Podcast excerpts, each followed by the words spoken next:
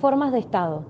Por formas de Estado entendemos los modos cómo se distribuyen los distintos elementos del Estado entre sí. Esto implica relacionar el territorio y la población con el poder. En realidad, lo que está latiendo detrás de las formas del Estado es la pregunta ¿cómo se ejerce el poder? Por ende, las que surgen no son sino doctrinas destinadas a juzgar a determinados estados a la luz de ciertos tipos ideales. Relación del poder con el territorio. Hemos definido al poder como una potencia politizada, lo cual significa que existen otras potencias dentro de un determinado ámbito espacial. La cuestión es saber si el poder estatal tolera la existencia de esas otras potencias o trata de evitar su existencia. Y en el primer caso, si tal existencia se manifiesta en algún tipo de función de carácter público, análoga a las que ejerce el poder político, en cuyo caso estaríamos ante la llamada descentralización. Cuando la potencia ejerce sus funciones políticas asentada en un determinado espacial, estamos ante la descentralización geográfica, pero existen varios tipos más de descentralización, tales como la profesional y la nacional.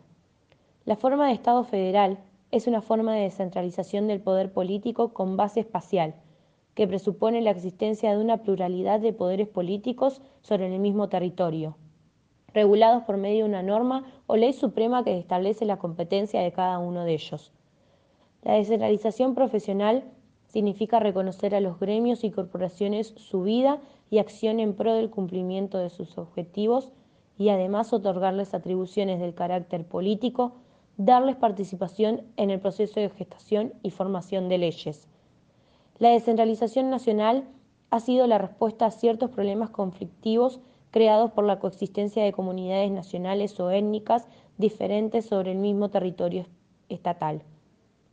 En los tres supuestos, la descentralización significa la reducción del poder del Estado sobre las personas.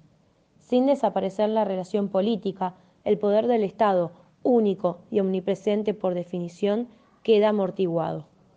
La democracia como forma de gobierno y como estilo de vida. La democracia es el régimen que goza de la preferencia valorativa en nuestra civilización occidental. Se ha convertido en una palabra que suscita sentimientos de adhesión, inclusive en su uso indiscriminado por regímenes que democráticos no tenían más que el nombre. La democracia llamada gobernante en su versión occidental es forma de gobierno y estilo de vida. Es decir, por un lado, voluntad del poder político y por otro, ciertas pautas de conducta que permiten y posibilitan tal estilo de vida. La democracia como estilo de vida presupone una estructura social abierta, es decir, un proceso dinámico que nunca se paraliza, va en búsqueda de lo mejor y cuando lo ha hallado impulsa nuestros objetos y sacrificios.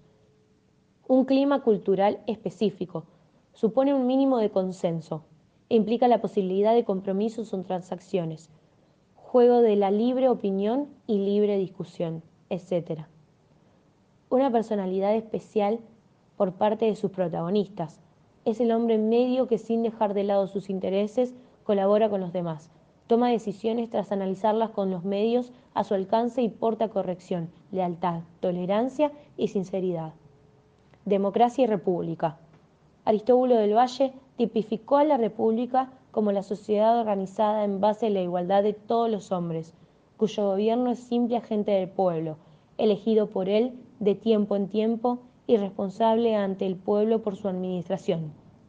Las principales características de la forma republicana son la elección popular, la igualdad de los gobernados, la responsabilidad del gobierno, controlador del mismo por el pueblo, la publicidad de los actos de gobierno, la separación de los poderes y la renovación periódica de las autoridades.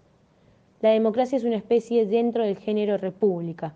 La república es una aristocracia o una democracia, según que al soberano poder pertenezca a una minoría o a una mayoría del pueblo.